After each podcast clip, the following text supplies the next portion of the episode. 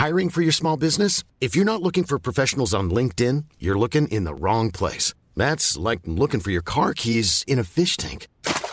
LinkedIn helps you hire professionals you can't find anywhere else, even those who aren't actively searching for a new job but might be open to the perfect role. In a given month, over 70% of LinkedIn users don't even visit other leading job sites. So start looking in the right place. With LinkedIn, you can hire professionals like a professional. Post your free job on linkedin.com slash people today.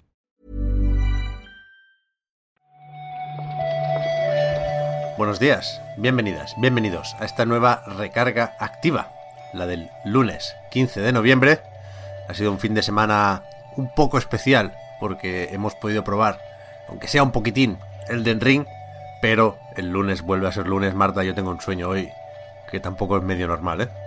Bueno, pero yo qué sé, Pep, te he estado leyendo este fin de semana y, y te ha molado el Elden Ring, que, no, que no, has pasado así por encima, pero, pero sé que te ha gustado bastante. Sí, bueno, tampoco he podido jugar mucho, no, no he encontrado todos los jefes que estaban por ahí escondidos en las cuevas, pero pinta bien la cosa, sí, sí.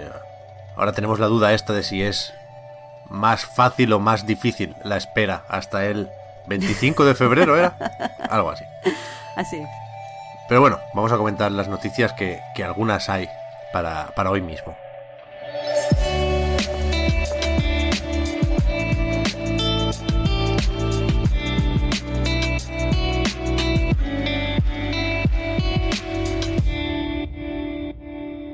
El primer titular, Marta, no, no creo que se pueda resumir mejor. Tú has puesto en el line simplemente que GTA Trilogy sale mal.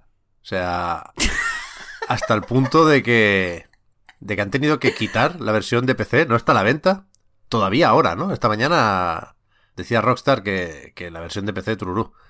Claro, claro, lo que ha pasado, quiero decir, lo que ha pasado en general ha sido que, eh, pues, esta Definitive Edition Mm, pues el rendimiento regu, eh, tenía un montón de bugs, de hecho hay, hay un montón de memes que, recopilan estos bugs, tenían ciertos fallos, pero el problema gordo ha estado, como, como has dicho, en la versión de PC, porque eh, al, poco, poco de salir, a las pocas horas, dos o tres horas, eh, de repente esta versión se puso como no disponible, no, no estaba a la venta por mantenimiento, según decía en el Twitter la compañía. ¿Y qué significa esto de mantenimiento? Pues hemos descubierto que es que la versión eh, pues tenía, eh, como lo han dicho ellos, eh, mm, archivos que se habían incluido accidentalmente, es decir, tenían música que ya se había retirado de la banda sonora porque no tenían licencia, tenían partes de código que al parecer estaban ahí sin compilar. Es que aquí el resumen es que era un poco desastrito. Ya, y estaba por ahí algo de aquel famoso hot coffee, que es algo que se tendrían que haber mirado un poquito más, ¿no? Yo la verdad es que no, no sé cómo, cómo ha salido así, la verdad. Eh, es que, es que no, no, hay explicación, tampoco hay fecha ah, de cuándo volverá a estar a la venta, así que supongo que sabremos más cuando vuelva a estar disponible el título. Ya, ya. No sé si podemos darle el premio, ya pensando en las valoraciones y los GOTI, del premio a Cyberpunk de 2021, pero, pero por ahí anda, ¿eh? Ahí anda. Vaya tela, vaya tela. No, no, lo, no lo esperábamos, vaya. Yo creo que había mucha gente con ganas de volver a GTA 3, a Vice City y a San Andreas. Y, y esta, yo por lo menos no la vi venir. Después, en Windows Central nos cuentan, creo que nos contaron hace unos días ya, pero va saliendo información nueva. Cositas sobre los próximos juegos. Esto va de Xbox, por supuesto, de Compulsion y de Obsidian. Sí, el juego de, de, Compulsion, que se llama, no sabemos si definitivo o es el nombre del proyecto por ahora, se llama Midnight. La verdad es que tiene eh, bastante buena pinta. Es, eh, lo definen como un coming on age, una experiencia de esta en la que vemos madurar a un personaje, en el que una protagonista eh, en el sur profundo de Estados Unidos se enfrenta a una serie de, de pues, criaturas fantásticas, criaturas que provienen de la mitología. Se supone que es un juego de acción lo poquito que podemos ver del arte, eh, la verdad es que es muy sugerente, ¿no te parece, Pep? Sí, sí, a mí me gusta bastante estos bocetos que publican también en Windows Central, sí, el Jeff Corden, nunca sabemos, o yo por lo menos, ¿eh? nunca sé si tiene permiso o no para enseñar estas cosas, pero tiene ahí como un pique con Jeff Grab que primero enseña tú o primero insinúa tú y luego yo lo complemento, pero vamos, parece que esto es cualquier cosa menos algo inventado, ¿eh? Aquí es evidente que hay un juego detrás de esto.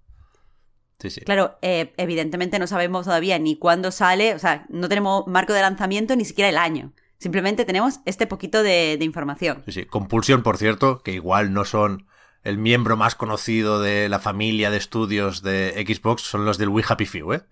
O sea que también no pensemos que va a salir de aquí el, próximo cuádruple A. Y, y tampoco lo de Obsidian tendría que ser algo del calibre de Avowed, ¿no? Aquí hablan de esa Obsidian un poquitín más indie, ese equipo que lidera Josh Sawyer, que nosotros nos lo imaginamos, Marta, haciendo algo relativamente similar a Disco Elysium, lo podemos decir.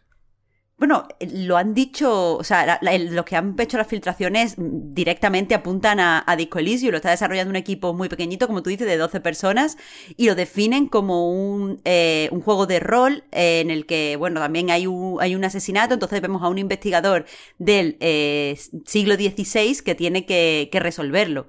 Y por lo que dicen, pues te va a tener una narrativa muy profunda, con muchas ramas por las que podemos enfrentar la investigación. Y, eso a mí, lo de la comparación con Disco es lo que me echa para atrás, no te voy a mentir, Pep. Ya, a mí en este caso la ilustración con la que se presenta la noticia me gusta menos, porque el rollo medieval, eh, no sé yo, pero bueno, estamos atentos, eh, la gente de Obsidian, estos sí los conocemos bien. Y nos quedamos un ratito más en Xbox porque seguimos actualizando.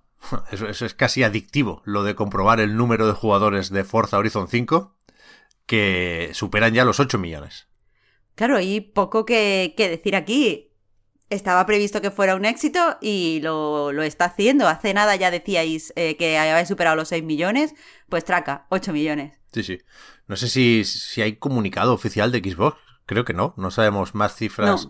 Solo esto que sale, insisto, en, un marcador del juego. Si, si te metes ahí en el festival, hay una tabla en la que aparece el número total de jugadores pero a ver si publican o el amigo Phil o desde Playground Games algunos algunos detalles o algunas cifras más para sacar pecho, ¿no? Porque creo que es el juego del momento, Forza Horizon 5. Lo hablábamos también en el podcast. Entre otras cosas, porque los que quizá sobre el papel tenían pinta de ser los lanzamientos más importantes del mes o de estas semanas, pues han pinchado a su manera los dos, ¿no? Hablábamos de la trilogía de GTA y después tenemos las primeras cifras de ventas de Call of Duty Vanguard, en este caso solo de Reino Unido, pero ya se están contando aquí ventas físicas y digitales y caen un 40% respecto a la entrega del año pasado, eh, cuidado.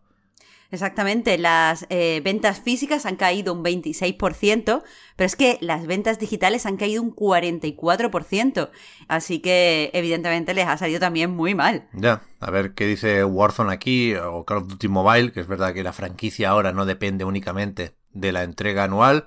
Yo creo que estaba más o menos claro que Vanguard no iba a tener la importancia de un Black Ops o un Modern Warfare, pero yo creo que el, descenso es significativo, ¿eh? es bastante acusado, como suelen decir.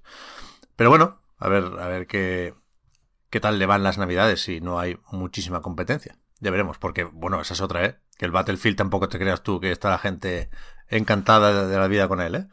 Pero bueno. Ya, ya, ya. Pero bueno. Eh, y yo creo que ya está. Yo creo que el repasito de hoy aquí se queda.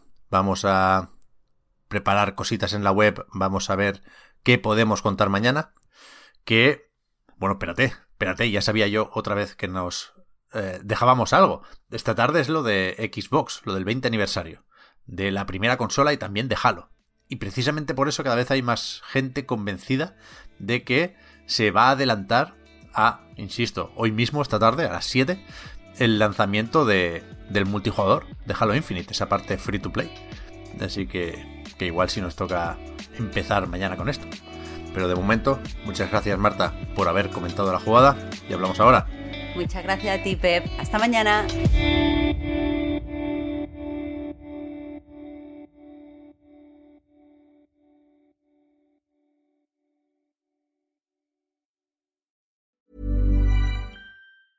Hi, I'm Daniel, founder of Pretty Litter. Did you know cats tend to hide symptoms of sickness and pain? I learned this the hard way after losing my cat, Gingy. So I created Pretty Litter, a health monitoring litter that helps detect early signs of illness by changing colors, saving you money and potentially your cat's life. Pretty Litter is veterinarian developed, and it's the easiest way to keep tabs on your fur baby's health right at home. Go to prettylitter.com and use code ACAST for 20% off your first order and a free cat toy. Terms and conditions apply. See site for details.